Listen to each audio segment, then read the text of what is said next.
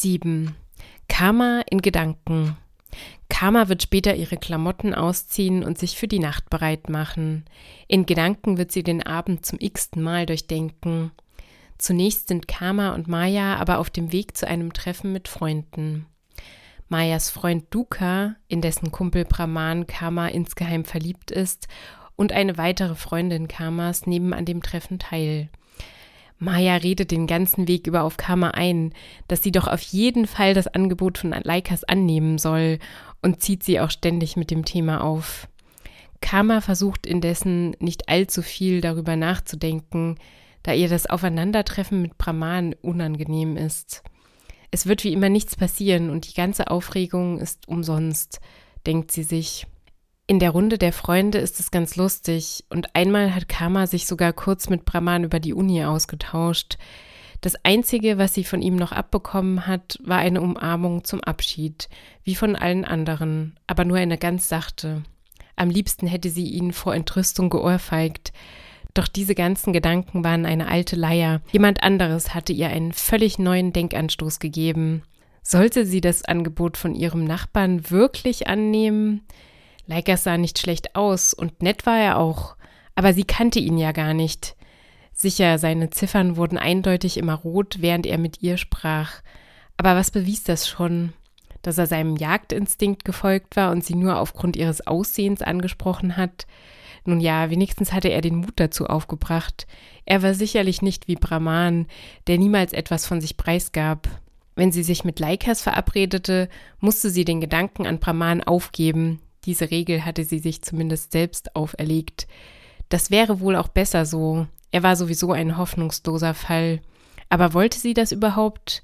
Das Unerreichbare erreichen zu wollen, war immer leichter, als sich der Realität zu stellen. Leikas, der Name war doch schon ein Zeichen. Erinnerte sie an Zeit, und das machte sie immer sehr bekümmert. Wenn sie in deren Abwesenheit etwas mit einem Instanzenmau anfing, würde sie sich ohnehin schlecht fühlen, wusste doch niemand, was mit Zeit geschehen war. Aber das Leben ging eben weiter. Trauer durfte man in dieser Welt nicht so stark empfinden, dass man nicht mehr über etwas hinwegkam. Dazu war die Instanzennatur nicht geschaffen, und wenn doch, dann galt man gleich als verrückt. Sie könnte den Instanztanzkurs vielleicht einfach nutzen, um sich abzulenken. Wenn sie zusagte, hieß das ja nicht zwangsläufig, dass sie etwas mit Leikas anfing, aber sie würde ja gar nicht zusagen, oder doch?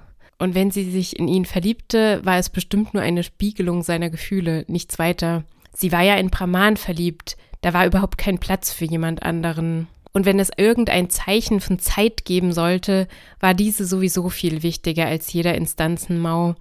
Sie würde sich dann erstmal um ihre Freundin kümmern. Auf ein Zeichen zu hoffen war aber schon lange vergeblich. Manchmal hatte sie in der Woche mit Zeit telefoniert. Das fehlte ihr jetzt ein wenig. Sie musste schlafen. Morgen war ja auch noch ein Tag, um weiter grübeln zu können. 8. Zeit in Gedanken. Als Zeit aufwachte, fühlte er sich stärker als jemals zuvor in seinem Leben, wie Flash, nachdem er seinen Blitzenergien nachgegangen war. Er war nach 15 langen Stunden einem komaartigen Schlaf entronnen. Die Erinnerungen an den gestrigen Abend kamen ihm vor wie Momente, die schon vor Wochen passiert waren. Er drehte auf halb elf, damit er noch rechtzeitig zu seiner Vorlesung um zwölf gehen konnte, wenn er sich beeilte. Er war jetzt sehr motiviert, vor allem weil er karma-technisch nun nichts unternehmen konnte, außer auf ihre Antwort zu warten. Der Kurs begann in vier Wochen in den Instanzenferien, mitten im vorlesungsfreien Zustand. So lange musste er sich noch gedulden. Es wäre eine gute Ablenkung von allen anderen Problemen, darüber nachzudenken, aber eigentlich lenkte er sich eine ganze Weile schon ab. Das komplette Leben war ja nichts weiter als eine große Ablenkung. Zum Beispiel von den Instanzenferien, in denen er ja anscheinend alleine war. Darüber hat er noch gar nicht nachgedacht. Vielleicht ergab sich vorher noch eine Möglichkeit, seine Familie zu kontaktieren. Er musste nur noch einen passenden Einfall finden, aber auf so einen Tempo-Einfall wartete er schon lange.